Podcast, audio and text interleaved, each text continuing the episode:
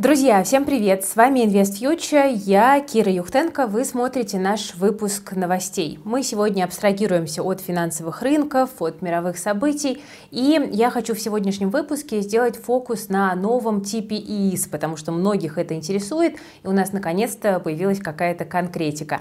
Но и другие темы в конце этого выпуска мы тоже с вами обязательно затронем, так что смотрите до конца, и не забывайте ставить лайк под этим видео, если вам нравится наша работа, и подписываться подписываться на канал Invest Future.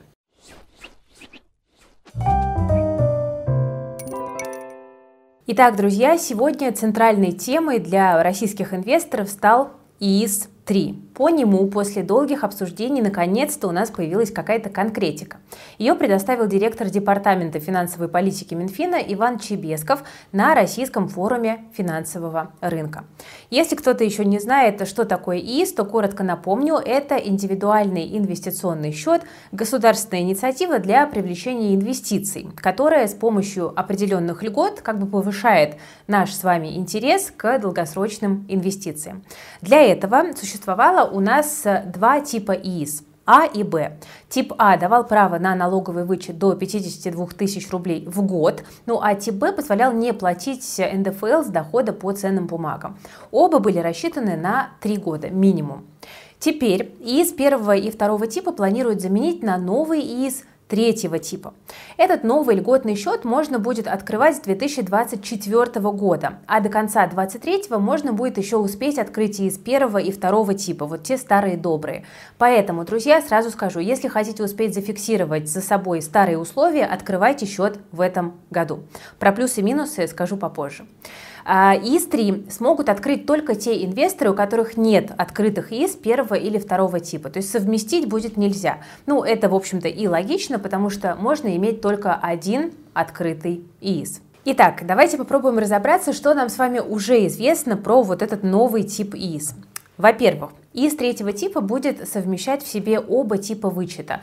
Как вычет на взнос, так и вычет на доход. То есть фактически типы А и Б объединили в одно, но с важными оговорочками, про них скажу. Открывая третий ИС, вы автоматически получаете право на вычет на взнос 13% от 400 тысяч или 15% для богатых. Да? То есть можно будет вернуть 52 или 60 тысяч. Но тут есть нюанс. Если я все правильно понимаю, то вычет будет единоразовым, то есть 52 тысячи за весь срок существования счета, а не каждый год, как сейчас. И если это действительно так, то в этом плане, конечно, новый ИС значительно старым проигрывает. Зато ограничений на сумму пополнения тут не будет. Сейчас можно положить до миллиона рублей на счет, а теперь закидывать можно будет любую сумму, а доходы с нее не будут облагаться налогом на выходе. Это преимущество, которое перекочует как раз от ИИС второго типа, да, вычет на доход. В этом плане может получиться выгоднее, то есть сумма пополнения не ограничена, если ты много заработал, ты много экономишь на налоге соответственно. Вот такая получается комбинация вычетов А и Б, но как бы с нюансами. Вообще, кстати, и сейчас тоже есть рабочий лайфхак, как объединить два типа вычетов. Вы просто покупаете бумаги на ИС типа А, держите 3 года, а потом ИС закрываете. И тогда бумаги автоматически переводятся на обычный брокерский счет, и там уже по ним можно будет получить льготу на долгосрочное владение ЛДВ, то есть не платить НДФЛ. И таким образом вы как бы тоже сейчас можете зацепить два типа вычетов. Но сейчас вы ограничены суммой в 9 миллионов рублей по ЛДВ. Но вообще этот лайфхак очень удобный для долгосрочных инвестиций инвестиций, поэтому вот кто не знал, да, пользуйтесь на здоровье, как можно абсолютно легально э, платить меньше налогов и радоваться. Но я хочу еще раз подчеркнуть про ИИС-3. Вот для тех, кто как бы планирует получать высокий доход, он получается удобнее, потому что сейчас, чтобы воспользоваться ЛДВ, нужно держать конкретные бумаги больше трех лет, вот конкретные бумаги. А тут вы можете покупать, продавать, покупать, да, в рамках вот этого длинного ИИС, и все равно получите вычет на доход. Ну и плюс нет никаких ограничений по суммам пополнения, это тоже довольно удобно. Теперь про минусы а, нового ИИС. У него минимальный срок будет выше. Судя по всему, начнут с 5 лет и постепенно будут повышать до 10. То есть откроете в 24 будет на 5 лет, в 25 на 6 лет и так далее. Чем позже, тем дольше срок.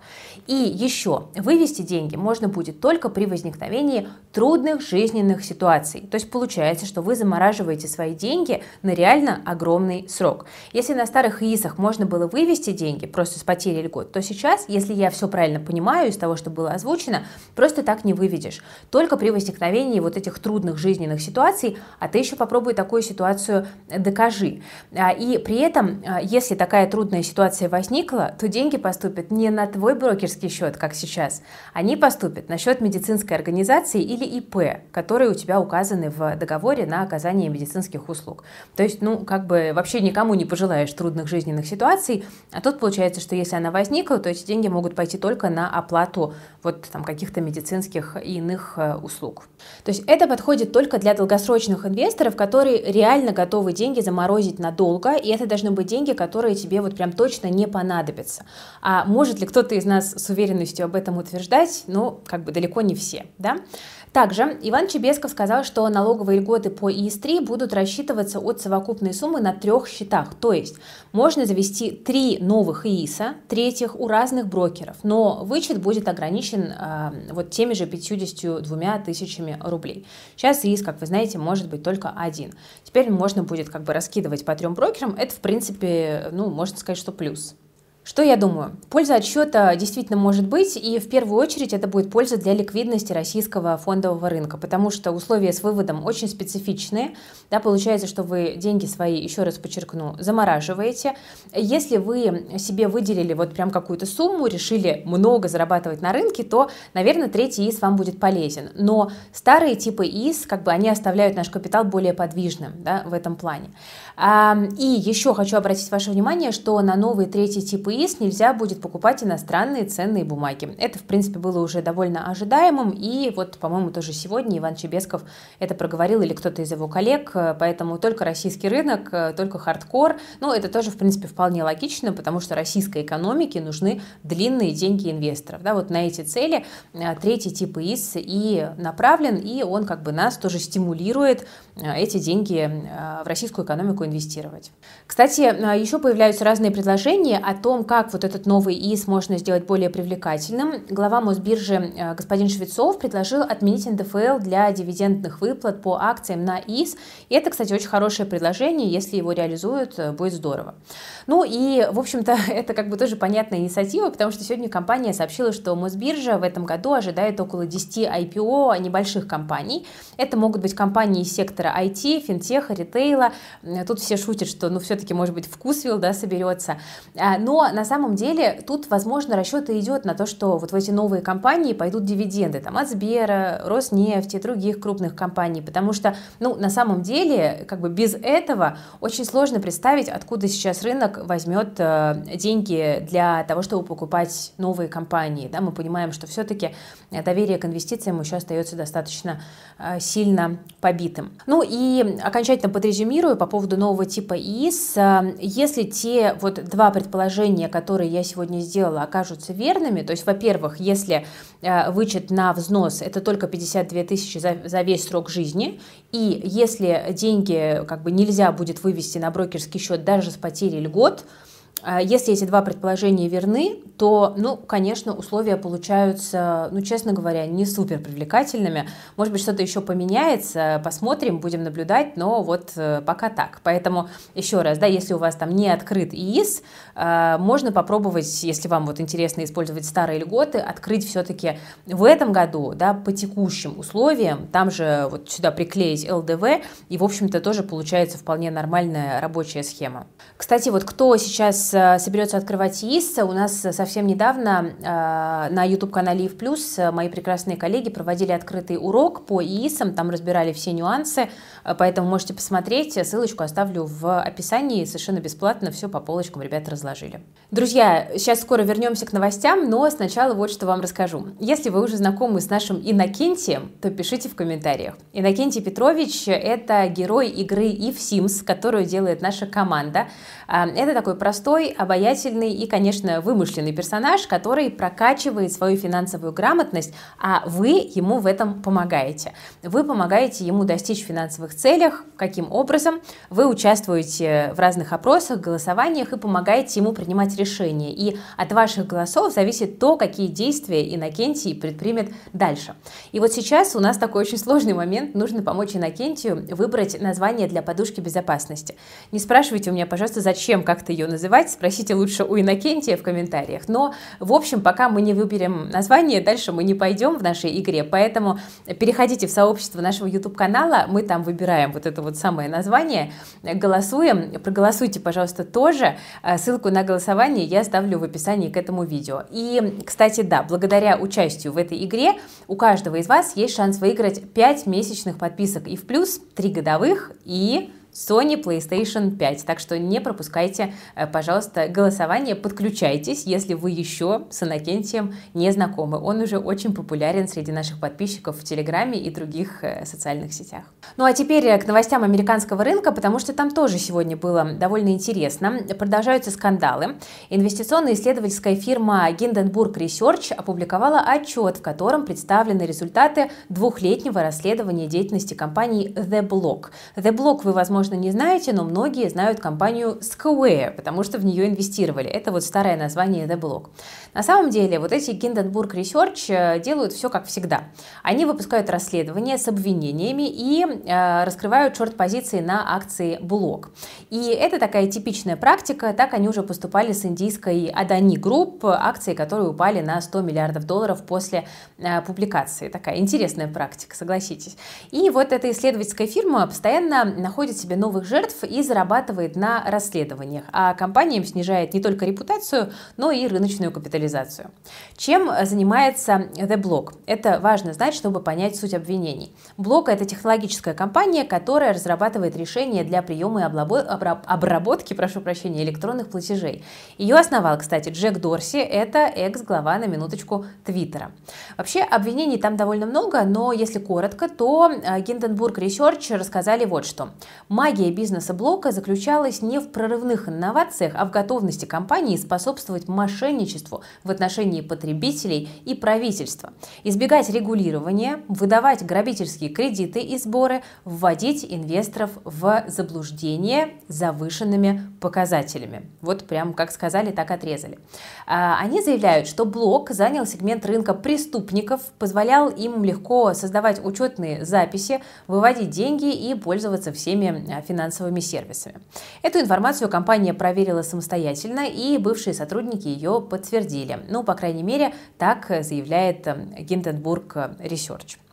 Помимо этого, обвинили компанию и в обмане инвесторов. Значит, вот эти вот расследователи провели а, фундаментальный анализ, сравнив а, все с бухгалтерскими операциями и долями компании на рынке. И что они получили в итоге?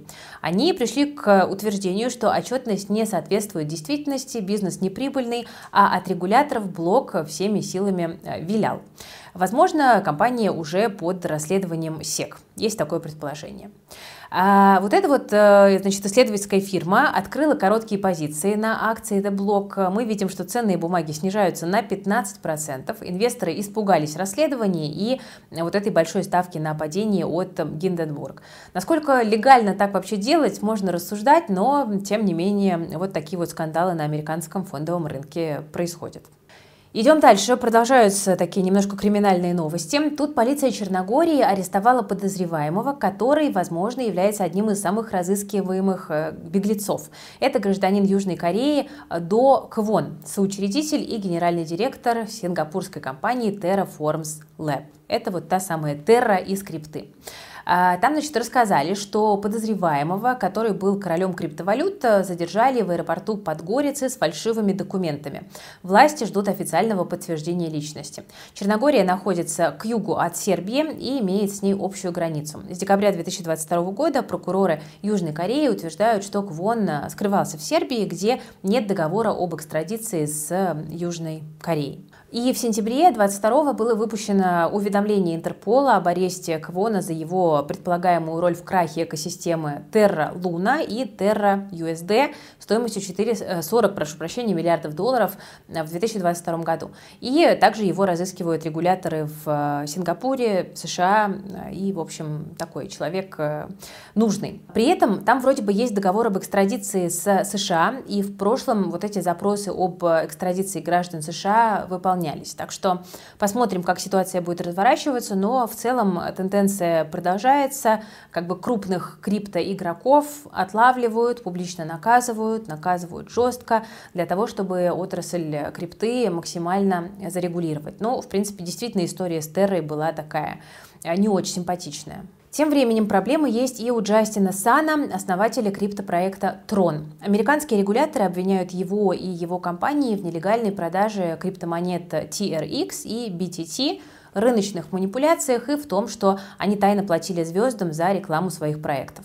Сан и его команда, говорят, э, все продавали монеты через так называемые баунти-программы, где люди получали крипту за рекламу и привлечение новичков. Ну, такие программы действительно есть. Кроме того, они раздавали крипту э, BitTorrent владельцам Tron и пользователям криптобиржи в обход закона. Но и это еще не все. Сан также подозревается в мошенничестве и манипуляциях рынком. Регуляторы говорят, что с апреля 2018 по февраль 2019 он якобы приказал своим сотрудникам сотрудникам сделать более 600 тысяч фейковых сделок с криптой TRX и заработал на этом аж 31 миллион долларов. Еще к новостям криптовалюты. Американская криптобиржа Coinbase получила уведомление Wells от SEC, э, где говорят, что их хотят обвинить в том же, в чем обвинили ранее биржу Kraken. Уведомление Wells – это письмо, которое SEC присылает перед тем, как начать судебный процесс или выдвинуть обвинение. SEC сейчас расследует сервисы Coinbase Earn, Coinbase Prime и Coinbase Wallet. То есть, проще говоря, SEC хочет закрыть программы стейкинга и э, сообщает, что на бирже Coinbase торгуются ценные бумаги. Coinbase этому факту, конечно же, не рада этим новостям и готова доказывать, что они все делали по закону и уверены, что обвинения SEC несправедливы и неосновательны. Но кто же их спросит да, в этой ситуации? Вот такие вот расправы на рынке криптовалют мы видим и очень, конечно, интересно, как эта ситуация будет раскручиваться дальше. Ну что ж, друзья, на этом сегодня у меня все по новостям. Надеюсь, что было интересно. Не забывайте ставить лайк. Ссылочка на Открытый урок по ИСам есть в описании к этому видео, посмотрите, потому что самое время в этой теме разобраться сейчас, в 2023 году. Ну и ссылочка на голосование э, по поводу нашего Иннокентия Петровича тоже в описании к этому видео есть. Подключайтесь скорее и боритесь за PS5. Игра получилась у нас очень прикольная. Все у меня на этом. Спасибо за внимание, берегите себя, своих близких и свои деньги. С вами была Кира Юхтенко и команда InvestFuture.